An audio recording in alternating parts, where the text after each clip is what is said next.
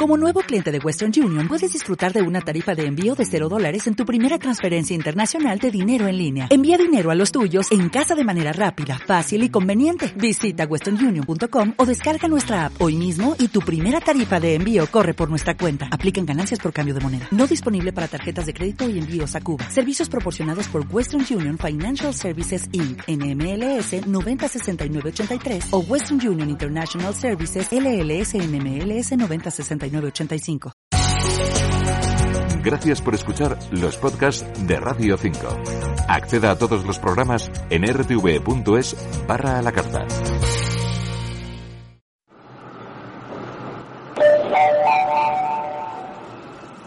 Atención, lo que vas a escuchar ahora es completamente cierto.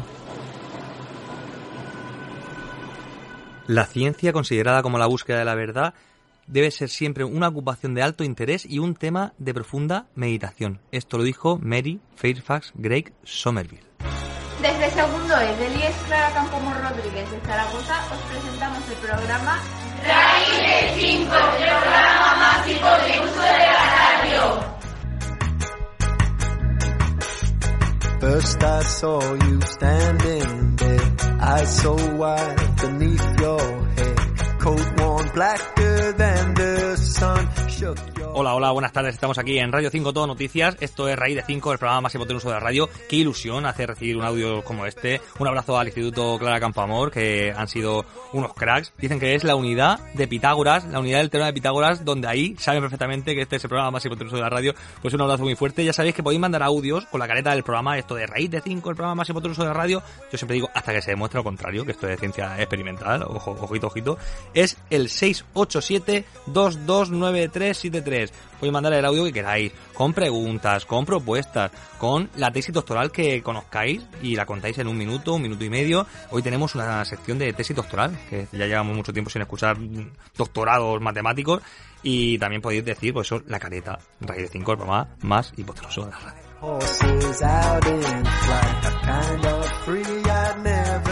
¿Y por qué digo esto de hipotenuso? Pues porque yo soy un cateto, soy Santi García Cremades, pero soy un poco cateto y tenemos aquí a María Gea también, que es bastante cateta ella, María José Gea, que me dice, dice, no me llames cateta aquí en, directo, pues bueno, es que entre los dos somos catetos, pero gracias a vosotros trazamos a hipotenusa, ese triángulo rectángulo entre todos y aprendemos matemáticas, que es lo, a lo que hemos venido. Así que lo primero de todo, vamos a aprender sobre actividades matemáticas y, tenemos también un audio al programa, al, WhatsApp del programa y vamos a escucharlo de la Real Sociedad Matemática Española.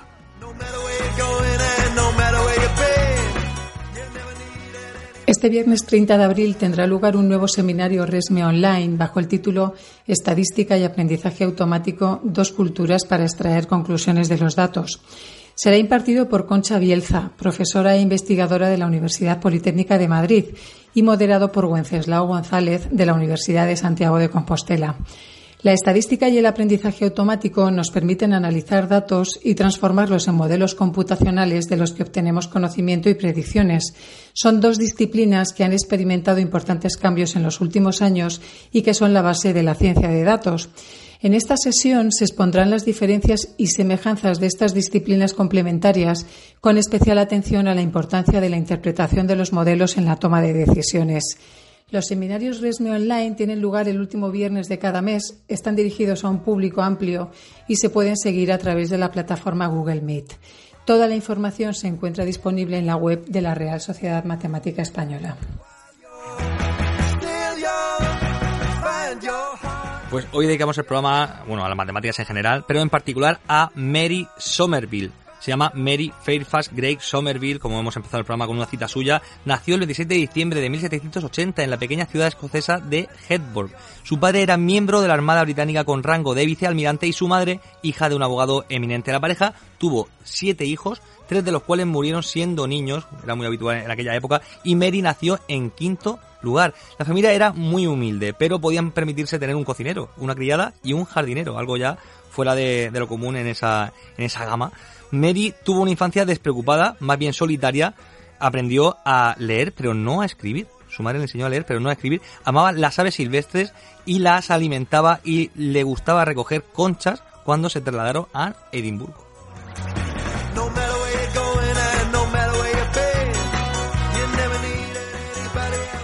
Mary Somerville aprendió a leer la Biblia con la ayuda de su madre y a los siete años comenzó a ayudar con el ganado y en las labores agrícolas. Ya le gustaba mucho la naturaleza. Cuando tenía 10 años su padre regresó de un largo viaje y descubrió que Mary leía pero no sabía escribir. Así que la enviaron a un internado para que aprendiera a escribir y siguiera con su educación en modales y valores para convertirse en una buena ama de casa. Típico de a su regreso un año después, por las tardes, leía a Shakespeare y después de algunas lecciones con una maestría local, quedó encandilada por la astronomía, observando el cielo nocturno y las luces del norte. Y a los 13 años solamente, Mary recibió lecciones formales en la escuela de Edimburgo. Aprendió aritmética y cómo escribir correctamente. Bueno, he hecho a la temprana edad, pero no, ya la tardía edad de 13 años. Fue su tío Thomas Somerville quien la apoyó en sus estudios al ver su interés y comenzó a darle clases de latín todos los días antes del desayuno. Un día, un amigo de la familia le dio a Mary una revista de moda. En la última página vio un rompecabezas con números mezclados con letras.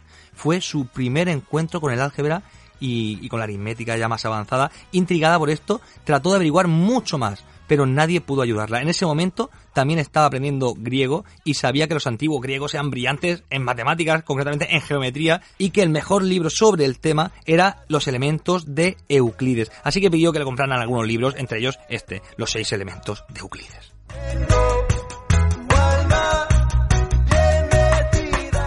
Ahí empezó su interés por las matemáticas, pero para hablar de matemáticas vamos a escuchar a Vallesana y antes, antes de nada, vamos a escuchar una tesis doctoral que hemos recibido, repito el número de teléfono, 687-229373 y entramos en la parte académica de verdad. Vamos a escuchar cómo se investiga en matemáticas y escuchamos el clásico himno de la universidad y escuchamos una tesis doctoral.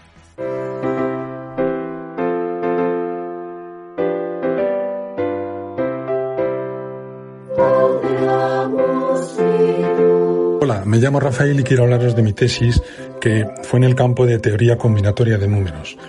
Se estudian problemas, buscamos el umbral por encima del cual una propiedad, em, cuando la tiene un conjunto de números, hace que aparezcan ciertas estructuras y por debajo del umbral de esa propiedad, pues sabemos que no se dan las estructuras. Un ejemplo muy bonito es la densidad, que en el caso de los pares y de los impares es un medio y en el caso de los primos tiende a, cero. Pues bien, ¿Cuál es el umbral de la densidad que tiene que tener un conjunto cualquiera de números por encima del cual sabemos que van a aparecer progresiones aritméticas de longitud 3 y por debajo del cual sabemos que, sea cual sea el conjunto de números, si su densidad está por debajo de su umbral, no va a tener progresiones aritméticas de longitud 3?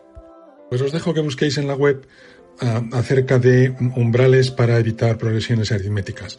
En mi tesis nos centramos en otra estructura distinta, también aditiva, que se llama los conjuntos suma. Y estudiamos problemas extremales, buscábamos eh, cuál es la densidad que tiene que tener un conjunto de números enteros, por debajo de la cual sabemos que está libre, que no va a tener conjuntos suma dentro, y por encima de la cual empiezan a aparecer, por encima de ese umbral. Y lo conectamos también con problemas parecidos en grafos y en hipergrafos, es la misma idea cuando tienes un grafo y empiezas a ponerle ejes, pues cuántos ejes le puedes poner y a la vez evitar que aparezcan figuras, eh, por ejemplo, triángulos dentro de ese grafo. Estudiamos conjuntos finitos y también sucesiones infinitas. En mi tribunal había un premio Abel, el matemático húngaro Endre Stemeredi, y mi director de tesis fue Javier Cilleruelo. Javier fue una eminencia mundial en teoría combinatoria de números, os animo a que leáis su último artículo en el que demuestra que cualquier número entero se pone como la suma de tres capicúas.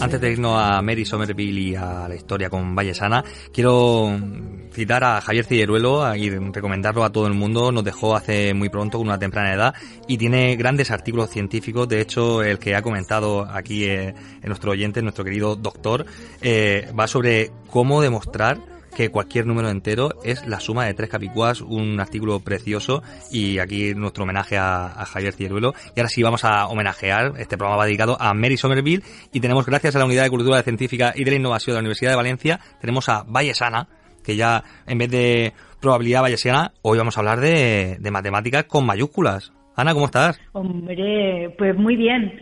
Buscando tiempo, ¿eh?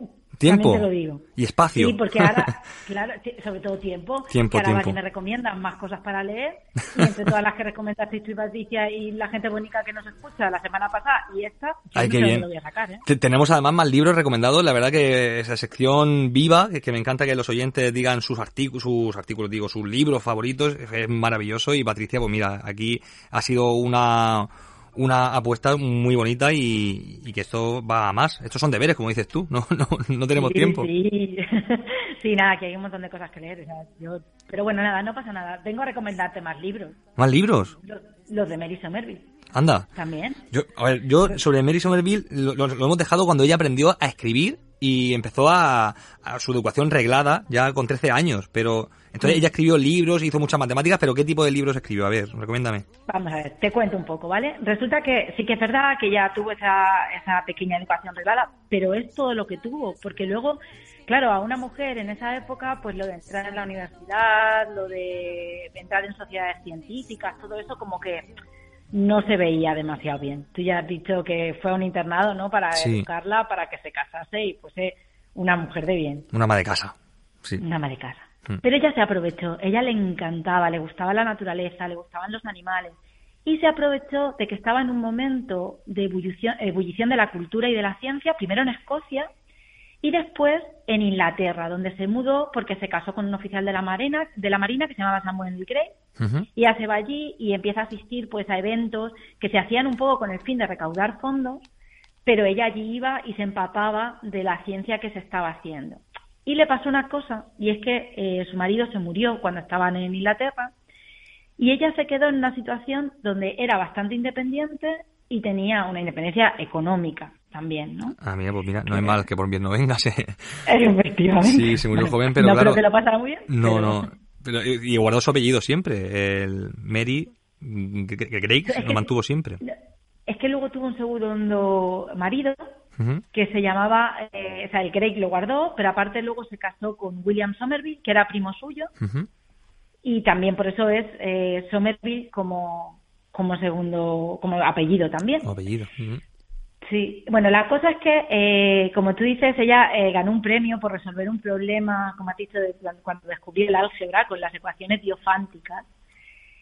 Y, y a partir de ahí cada vez le empezó a picar cada vez más la curiosidad, empezó a leer todo lo que caía en sus manos, se codeó con muchos científicos y científicas de la época, ¿vale? sobre todo con científicos, con William Wallace, con la familia Herschel, incluso con Lagrange o con Poisson, a los que visitó cuando, cuando estuvo en París. Sí, lo más grande de la época, estamos hablando de principios del siglo XIX, y claro, William Wallace, que no confundir con el de Breitbart, pero No. un, un gran científico. Tenemos a Herschel, a Lagrange, a, a Poisson o Poisson, no sé cómo le dices tú, también me encanta. Sí, pero- Poisson. Claro, tú sabes más francés que yo, así que... Poisson, Poisson.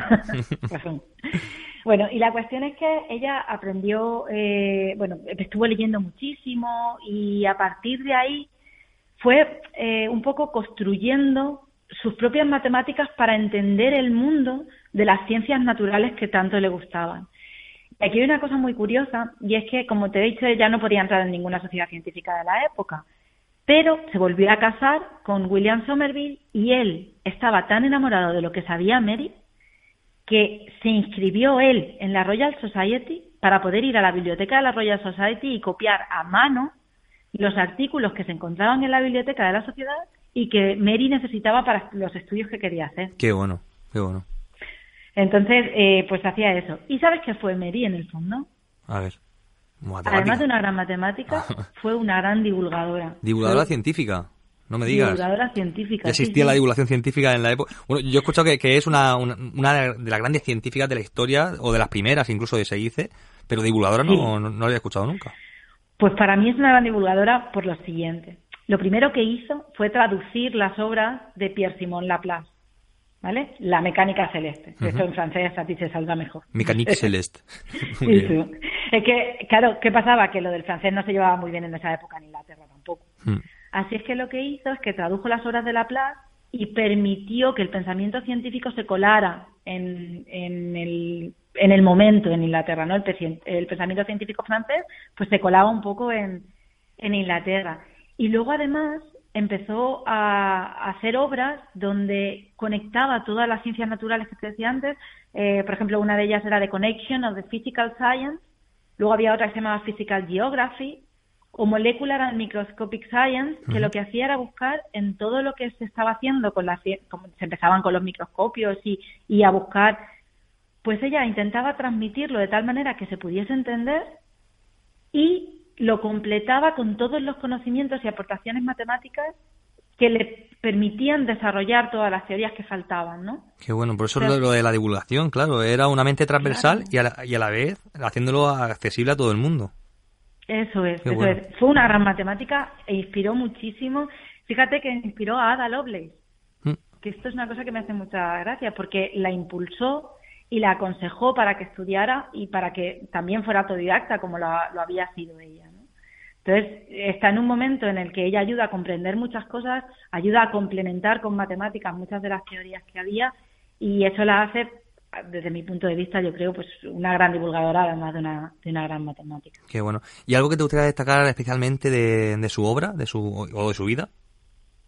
Pues una cosa que antes la has mencionado de pasada y es eh, la bueno la frase que se publicó a la mañana siguiente de su fallecimiento, el 29 de noviembre de 1872, que dice, eh, bueno, está en inglés, pero en, en castellano vendría a decir algo así como, por muy difícil que nos resulte decir en medio del siglo XIX quién fue el rey de la ciencia, no hay duda de quién fue la reina. Oh. Y esa fue Mary Somerville. Qué bueno, qué bueno. Pues nuestro reconocimiento a, a su vida, a su obra. Y además hay muchos artículos, yo he visto sobre todo vídeos en inglés, evidentemente, eh, muchos vídeos sobre Sí. su, su vida y su obra y muchas charlas. Faltan muchos más mm, por destacarla. Y hay uno concreto que, que es de, del blog Mujeres Conciencia, que, que nos gusta un montón, que lo escribió Sí. eh, Nives Zuazti Zoravilla. Sí, y eh, allí eh, está hay un montón de información sobre Mary Somerville y, y es una delicia para, para leerlo y saber un poquito más sobre ella.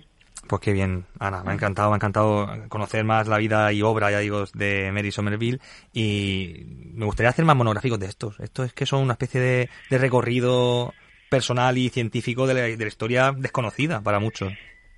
Sí, es que muchas de estas cosas, yo creo, sobre todo cuando se trata de mujeres en la historia y demás, pues eh, hay cosas muy curiosas, porque además se la tuvieron que apañar de maneras que eran muy complicadas, ¿no? Y, y tienen esas cositas curiosas como lo del marido de Mary, que creo que es interesante saber, porque hay que poner en su justa medida también todo lo que hicieron estas, estas mujeres, porque en su época era muy difícil que, que pudieran hacerlo. Entonces tienen el doble de mérito por, por llegar a hacerlo y por hacerlo en esas condiciones. Eso es, pues, te parece, terminamos con una poesía y así ya nos emocionamos del todo. Una poesía matemática de Valles Ana. Y muchas gracias, Ana. Hasta siempre. Muchas gracias, Santi.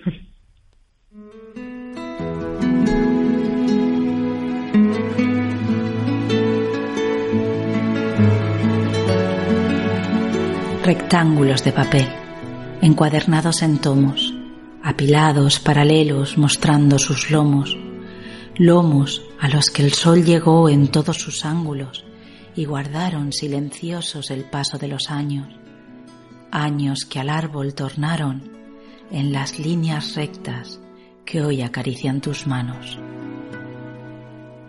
Ana, es tan corta la vida y son tantas despedidas llenas de promesas vanas.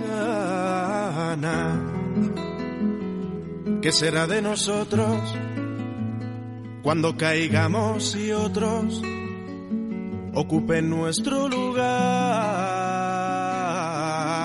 Ana, ¿dónde será la batalla? Se volvió idiota con el tiempo y yo no tuve más remedio que romper su corazón. Y aprendí Pues en estos tiempos de radicalización, de tantos discursos de, de odio, tantos bulos, que cómo se agradece conocer la vida de una persona tan transversal, tan rompedora eh, para su época. Me gustaría terminar este programa con lo- el final de Mary Somerville. En su último año de vida, Mary Somerville escribió lo siguiente. Todavía puedo conducir por varias horas. Soy extremadamente sorda y mi memoria de los acontecimientos ordinarios y especialmente de los nombres de las personas está fallando. Pero no por temas matemáticos o científicos. Todavía puedo leer libros sobre álgebra superior durante cuatro o cinco horas por la mañana e incluso para resolver los problemas.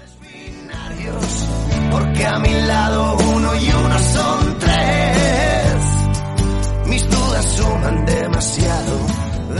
Mary Somerville murió mientras dormía a los 91 años el 29 de noviembre de 1872 en Nápoles. Fue enterrada en el cementerio inglés de la ciudad de Nápoles, donde ya falleció. Y con esto terminamos, pues somos seres finitos. Os dejamos ahora con mucha información, que más que nunca hay que informarse y ser riguroso y sobre todo tener la mente abierta a las emociones, a, la razón y a la pasión, a las dos cosas unidas, como igual que hacía Mary Somerville. Pues bueno, mm, seguimos la siguiente semana por inducción en el más uno. Yo soy Santi García Cremades y esto es Raíz de 5 en Radio 5, todo noticias.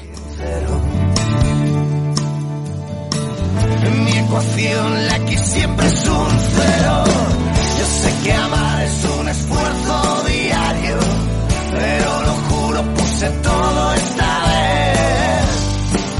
Y aún así no ha funcionado. ¿Será que soy de amores binarios? Porque a mi lado uno y uno son tres. Mis dudas suman demasiado. Se volvió idiota con el tiempo y yo no tuve más remedio. No, no, no,